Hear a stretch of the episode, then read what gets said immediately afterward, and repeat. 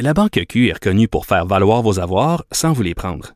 Mais quand vous pensez à votre premier compte bancaire, tu sais, dans le temps à l'école, vous faisiez vos dépôts avec vos scènes dans la petite enveloppe. Hmm, C'était bien beau. Mais avec le temps, à ce compte-là vous a coûté des milliers de dollars en frais, puis vous ne faites pas une scène d'intérêt.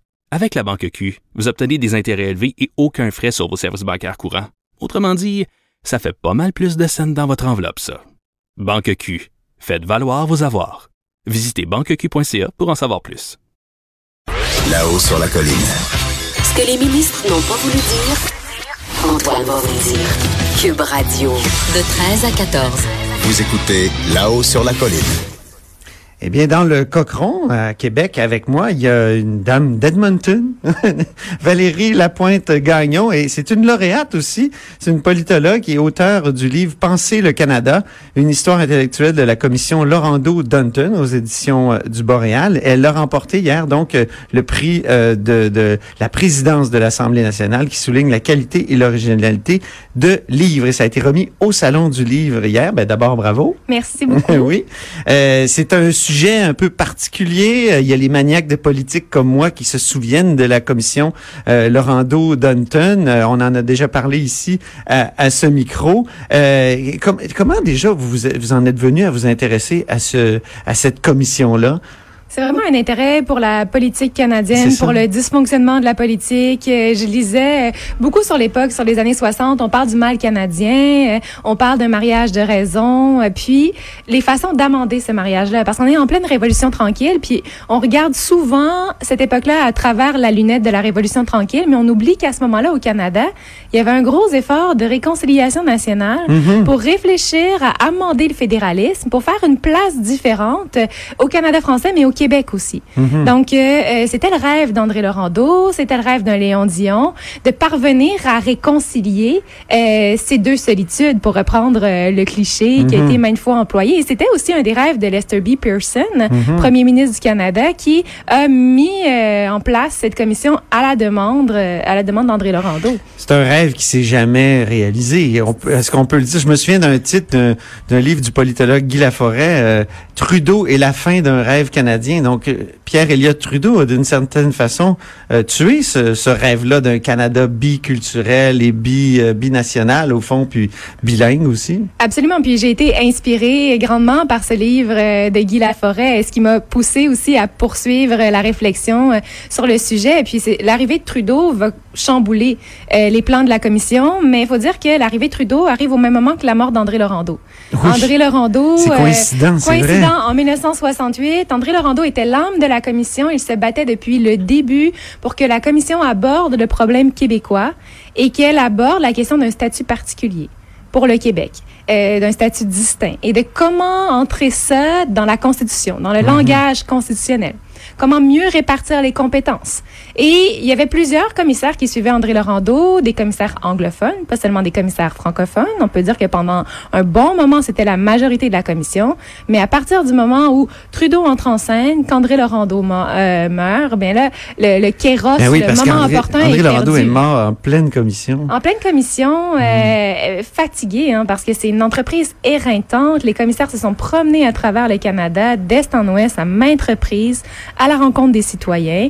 Et Il n'y a euh, jamais eu commission aussi longue que ça. Ben, ça a duré combien de temps, au fond? ça a duré euh, près de huit ans. hein. De quelle année à quelle année? 63 à 71, une Ah des commissions d'enquête les plus coûteuses et les plus longues de l'histoire et qui a donné naissance à la loi sur les langues officielles Oui. dont on va célébrer les 50 ans. C'est ça, euh, c'est les cette 50 année. ans. Puis, mais c'était pas la volonté nécessairement des commissaires, euh, comme vous me disiez euh, à micro fermé tout à l'heure? Ben, c'était la volonté des commissaires d'aller dans cette voie-là, mais c'était vu comme étant un premier pas. Ouais. C'était pas vu comme étant l'achèvement de quelque chose, c'était une reconnaissance nécessaire pour les injustices commises envers les communautés francophones et envers le Québec de reconnaître officiellement qu'il y avait deux langues au Canada, l'anglais et le français, et de travailler à renforcer aussi le visage de la dualité linguistique en euh, créant un poste, notamment celui de commissaire aux langues officielles, euh, né dans le sillage des recommandations de la commission, mais on voulait aller beaucoup plus loin que ça. Et Trudeau, lui, a euh, passé la loi en 69 après son arrivée au pouvoir, mais n'a pas continué dans la voie du biculturalisme et de cette réforme du fédéralisme pour le décentraliser, pour faire une place spéciale au Québec. Toute la question du statut distinct, du statut particulier a été évacuée. Par la suite, ben, elle était restée évidemment dans les débats publics là, pendant euh, plusieurs années, même encore aujourd'hui. Euh, on y fait référence quand il y a des querelles entre Ottawa et Québec. Encore sur la laïcité, c'est manifeste. C'est manifeste. Donc, euh, euh, André Laurando, d'autres voulaient vraiment que le Québec, en matière de culture, en matière euh, de, tout ce qui le, différencie, puisse avoir le plein contrôle dans ces domaines-là. Mhm. Et, Pierre-Éliott Trudeau, lui, évacue tout ce qui s'appelle biculturalisme et opte pour le multiculturalisme. Donc, autre défaite d'une certaine façon de cette commission? Mais la commission va reconnaître, au fil de ses travaux, qu'il y a une voix très forte, notamment dans l'Ouest canadien, en faveur de ce multiculturalisme. Il faut dire que cette voix-là, elle vient des Ukrainiens.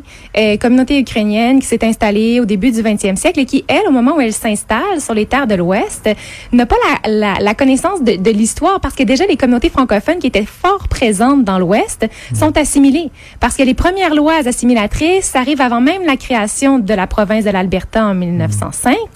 Et au moment où la province est créée, il y a encore une forte communauté francophone, mais la province n'a aucune loi pour les protéger. Ah oui. Et donc, par la suite, il y a des motions qui sont passées aussi en Chambre et qui réduisent les petits droits de ces francophones. Et donc, l'assimilation fait son œuvre. Et quand les Ukrainiens arrivent et constatent que mais la dualité, c'est pas les francophones ni les anglophones, c'est des Ukrainiens, des Polonais, euh, c'est des Européens de l'Est et des Canadiens anglais. Et ils résistent à ce fort désir d'homogénéisation euh, des, euh, des Canadiens anglais euh, qui ont encore en tête, ben, qui ont en tête pleinement la grandeur de l'Empire britannique, la supériorité de la race anglo-saxonne. C'est comme ça qu'on le mentionne à l'époque. Ah oui. Et donc, ils veulent euh, effacer les différences le plus possible. Mhm. Et eux, ils arrivent là-dedans et ils résistent et disent, mais le Canada n'est pas biculturel et devrait être multiculturel. Et cette voie-là s'affirme avec force dans les années 60.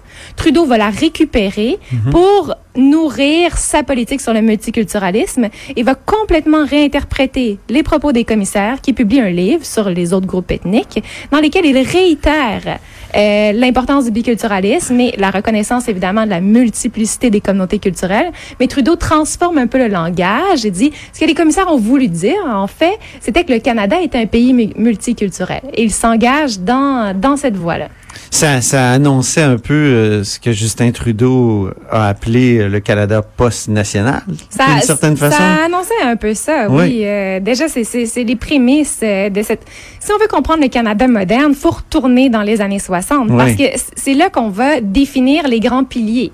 Le Canada est un pays bilingue, du moins officiellement, et un pays multiculturel. Mhm. Et c'est à ce moment-là, dans cette volonté de se distinguer des États-Unis et de l'Empire, qu'on va choisir ces les éléments-là pour faire du Canada une nation distincte qui, qui avait peine à se trouver. Hein. Il y a un vague alarme identitaire dans le Canada des années 60. Évidemment, le Québec est toujours un empêcheur de tourner en rond ou de danser en rond euh, dans dans cette euh, dans cette affaire. Mais il y avait plusieurs intellectuels à l'époque qui croyaient qu'au contraire, il y avait une richesse dans la présence de ce Québec qui permettait de se démarquer euh, du voisin. Mais ça s'est pas Euh, traduit dans les dans les textes juridiques Ça s'est pas fondamentaux. traduit. Au non, contraire, mais il y avait une grande, pas- ouais.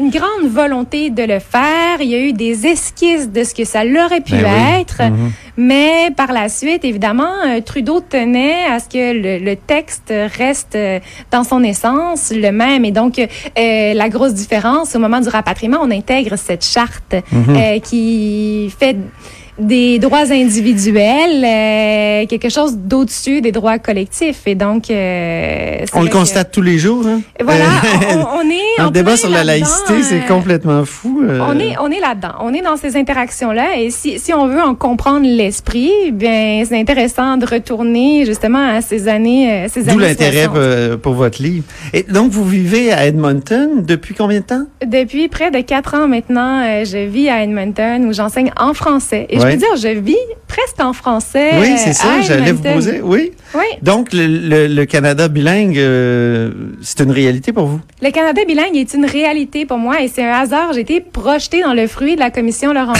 Ah oui? parce que la faculté où j'enseigne va être, euh, va devenir une faculté universitaire dans le C'est laquelle, précisez-nous? La faculté Saint-Jean de l'Université de l'Alberta. Oui. Et donc, euh, les programmes universitaires vont être reconnus dans le siège de la commission Laurent Dunton, Ah bon? qui vient dans l'Ouest, qui rencontre les étudiants, les étudiants du Collège Saint-Jean à l'époque, qui, eux, demandent à être reconnus, à avoir leur voix reconnue. Et après ça, on voit l'administration euh, de, du collège va dire, il y a un nouveau climat.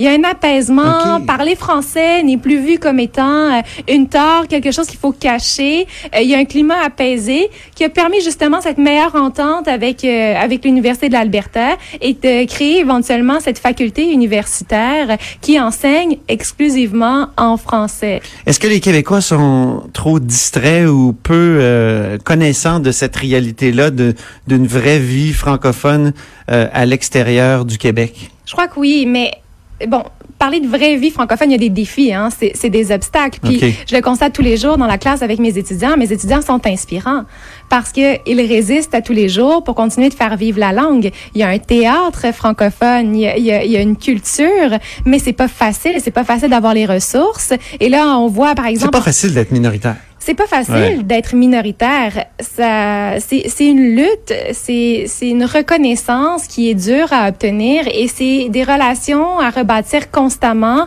avec les gouvernements provinciaux, euh, avec le gouvernement fédéral aussi, avec Patrimoine Canada, euh, pour reconnaître la, la pertinence parce que ces communautés-là veulent avoir leur autonomie. Euh, elles sont d'ailleurs autonomes. Elles ont une essence, elles ont leur couleur, leur particularité, et c'est très inspirant. C'est quelque chose à préserver. Ben, Valérie Lapointe-Gagnon, merci de nous en avoir parlé. Vous êtes euh, lauréate euh, et du livre, euh, c'est-à-dire de, de, de, du prix de l'Assemblée nationale, du prix de la présidence, pour euh, Penser le Canada, une histoire intellectuelle de la commission Laurando Danton. Ça m'a fait très Boréal. plaisir. Merci de m'avoir accueilli. Merci d'être revenu au studio, c'est votre deuxième fois. Restez des nôtres parce qu'après la pause, et c'est notre tournoi Jeunes démocrates. Il y aura entre autres Jonathan Trudeau, Mario Dumont et deux jeunes vrais démocrates. à tout à l'heure, restez des nôtres.